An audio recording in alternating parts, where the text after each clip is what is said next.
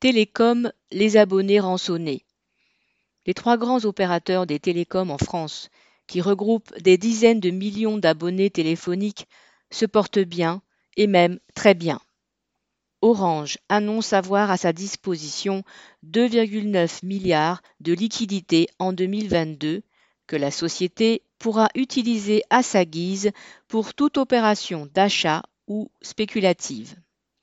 Altis SFR annonce un résultat d'exploitation de 4,127 milliards d'euros, avec au passage un nouveau redressement fiscal de 420 millions d'euros, une somme escroquée à ses clients en leur faisant payer une TVA au prix fort, alors qu'elle déclarait à l'État la TVA réduite dont bénéficie la presse. Quant à Bouygues Télécom, son chiffre d'affaires a progressé de 4,4%, mais sa rentabilité, elle, a progressé de 7%, avec 1,1 milliard de bénéfices nets déclarés. On aurait pu penser que ces trois groupes richissimes, forts de leurs bons profits, auraient fait un geste en direction de leurs dizaines de millions de clients.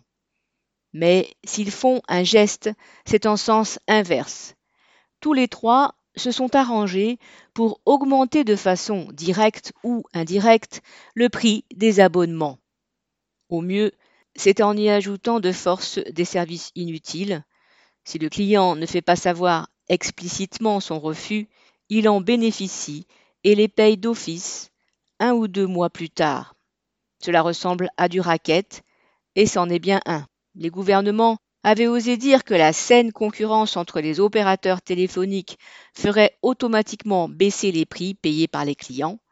Au contraire, ils s'entendent comme larrons en foire pour les rançonner. Paul Sorel.